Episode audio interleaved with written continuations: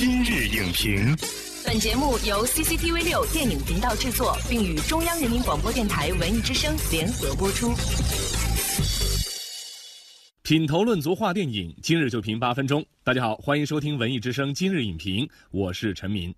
第十三届全国人大二次会议圆满完成了各项议程，那么这也意味着二零一九年全国两会正式落下了帷幕。今年的两会，习近平总书记强调的新使命任务——举旗帜、聚民心、育新人、新文化、展形象，多次被提及。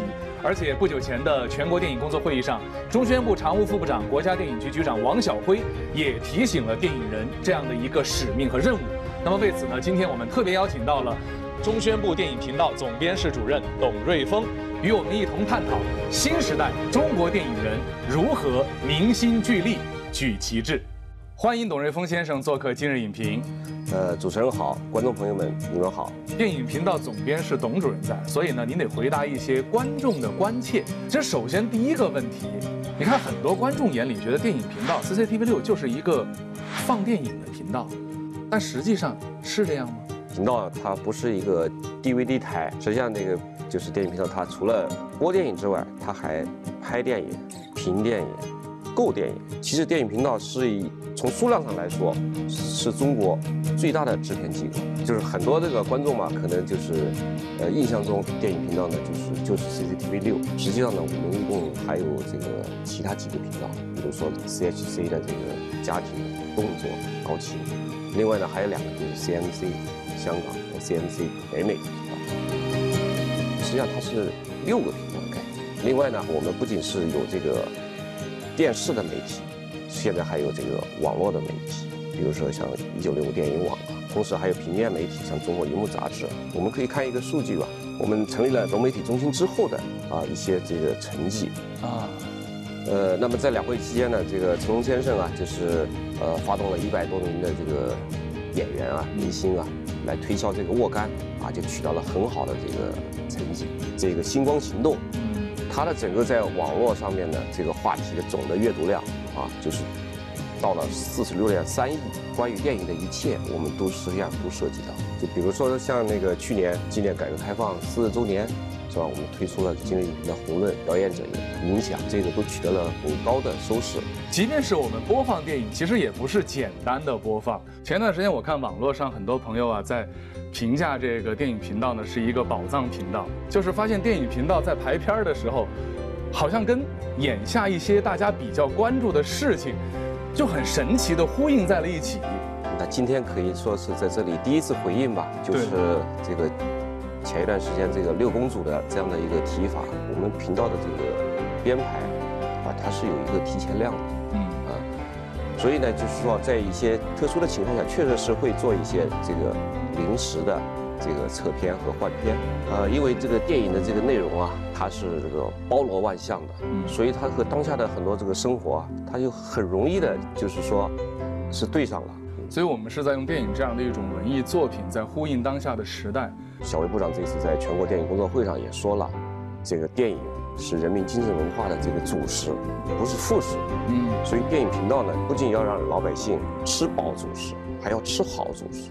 但实际上，除此之外的话，在育新人方面，电影频道也是承担了非常重要的责任的。那么最早呢，就是电影频道出品的电影，可以说这个为中国电影啊，确实是培养了很多的人。如果说当年没有，频道的这一批电影的话，很多人可能就不在这个行业里面了。就是大家可能更多的呃以为是电影频道是播放电影，实际上呢，我们拍了将近两千部电影了。这几年呢，啊，我们拍了很多的这样的关注现实的小制作、大情怀、正能量，包括下面即将要拍的，比如说像《天眼》，关注这个就是中国最大的这个发明射电望远望远镜，科学家叫。南仁东，还有像《深海对决》，这个就是讲我们这个港珠澳大桥。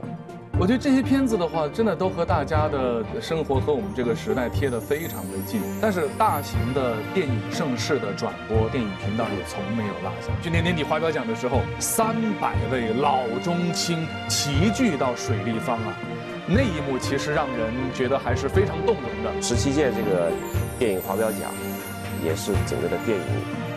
归附中宣部管理之后的第一次盛大的这个颁奖晚会，所以现场呢大概有三百多位电影艺术家，这些年来是这个人数最多的一次。专门设计了一个环节，那有年轻的这个电影人给老一辈的电影人那来献花，这个就是一个精神和传承。就我们对内对外其实都有非常好的形象展示。我们每年大概有这个十多次的大型的电影活动，比如说像这个上合组织电影节、金砖国家电影节，还有丝绸之路电影节。常规的还有这个金鸡百花，嗯啊，还有华表奖。呃，另外呢，还有就是像国外的，比如说奥斯卡、戛纳电影节的转播。好像不仅如此，我们还把我们的影响力扩展到了世界上更多的地方。电影频道这几年一直在坚持做的一件事吧，就是把优秀的中国电影推荐到世界各地去。嗯，特别是就是在一些国外的一些主流的电视台举办中国电影展播周。啊，那么这几年去了非洲的很多国家。同时呢，我们还带去了很多的反映当下这个中国的现实生活的，比如说滚蛋吧肿瘤君啊，等等，就是各种类型的。所以讲到这里，大家应该知道，电影频道绝对不是一个放电影的电视台，对，他在做很多的事情。所以电影频道呢，它是一个呃非常大的一个平台。那么这个平台呢，它既是面向全国的观众，同时呢，也是面向全体的电影人。对电影人来说，这就是一个很温暖的这个家。那么对于全国的观众来说，这也是一个电影的一个一个课堂，也是一个家。那么通过这样的平台，那么它要承担起作为一个国家的这个主流的这个媒体啊，它应该承担的这样的一个责任，既引领观众，也引领电影人。小小窗口，大世界，打开电视，看电影。好的，谢谢董瑞峰先生。那么节目的最后呢，我们将会一起进入使命宣言的环节，请董瑞峰先生为做好新时代中国电影工作发出您自己的声音。我是董瑞峰，我为中国电影建言献策。作为媒体人，同时也作为电影人，我希望中国在从电影大国向电影强国迈进的过程中，能够发挥电影全媒体的作用，不断的挖掘。年轻的电影人不断提高我们电影工业化的水平。